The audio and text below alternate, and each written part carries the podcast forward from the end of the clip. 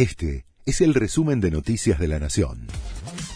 La Nación presenta los títulos de la tarde del miércoles 20 de julio de 2022. Estamos dispuestos a dejar nuestra sangre en la calle, dijo Juan Grabois en la marcha piquetera. El dirigente le pidió a Alberto Fernández y a Cristina Kirchner que no haya extrema pobreza en uno de los países más ricos del mundo.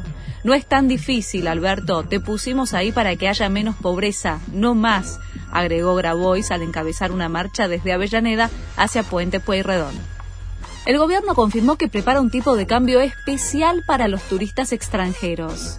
El ministro de Turismo, Matías Lamens, anticipó la medida que estudian para incentivar que las divisas lleguen al Banco Central en lugar de ir al dólar libre. Mañana habrá una reunión de gabinete económico y luego la ministra Silvina Batakis hará anuncios. El dólar blue sigue sin encontrar su techo.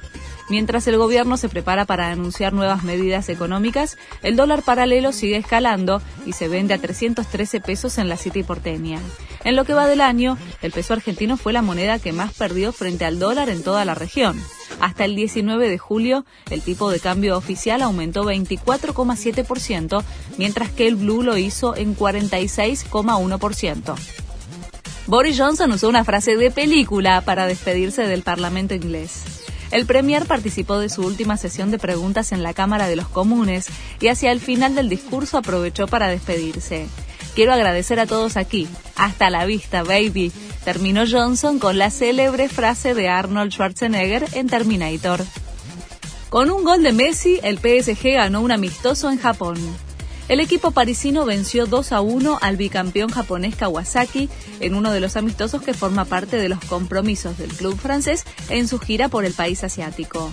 El capitán de la selección, quien fue titular junto a Neymar y Mbappé, jugó 60 minutos y abrió el marcador. Este fue el resumen de Noticias de la Nación.